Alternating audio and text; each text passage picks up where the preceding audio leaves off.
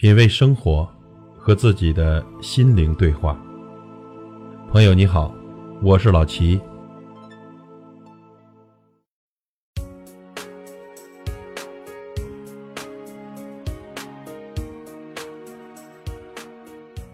生而为人，我们的一生注定跌宕起伏、喜忧参半，经常懊恼不已。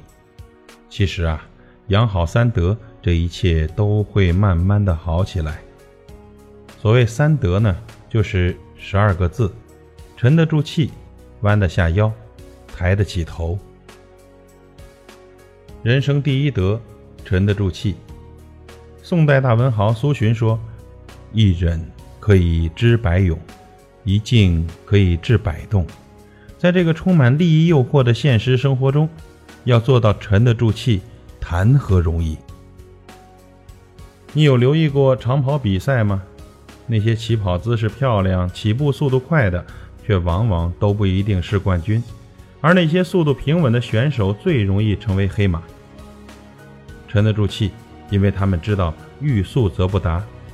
人生又何尝不是如此呢？心急吃不了热豆腐，性急喝不着热米粥。沉得住气，沉淀下去，才会遇上更好的自己。人生第二德，弯得下腰。人性是懒惰的、任性的，做到弯腰，谈何容易？懂得适时的弯腰，更是一种了不起的美德。小不忍则乱大谋，在逆境的时候弯一下腰，并不代表我们妥协，忍一时是为了日后更有力的还击。韩信曾忍胯下之躯，成就了大汉四百年的基业。勾践曾给吴王拉马两年，忍辱负重，成为春秋一霸。虚心竹有低头叶，傲骨梅无仰面花。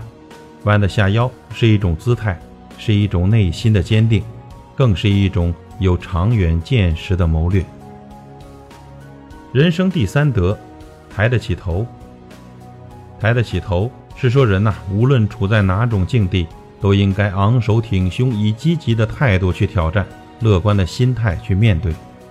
少年壮志不言愁，是青春的自信；纵死犹闻侠骨香，是壮士的自信。然而呢，抬得起头，并不是盛气凌人，也不是傲视一切，而是谦逊待人，平等处事；不是以己之长比人之短，而是正视自我，见贤思齐。不是因己之拙济人之能，而是自知之明后发赶超。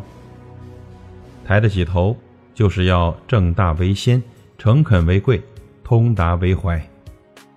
人贵有三德：沉得住气，弯得下腰，抬得起头。遇事沉着，会让你冷静的思考，从中获取最有效的解决途径。在忍受一时之辱时，不暴怒。稍微放低一下姿态，是为了厚积薄发。不管哪种境地，保持抬头挺胸，时刻提醒自己要自信，要豁达。以上与您共勉。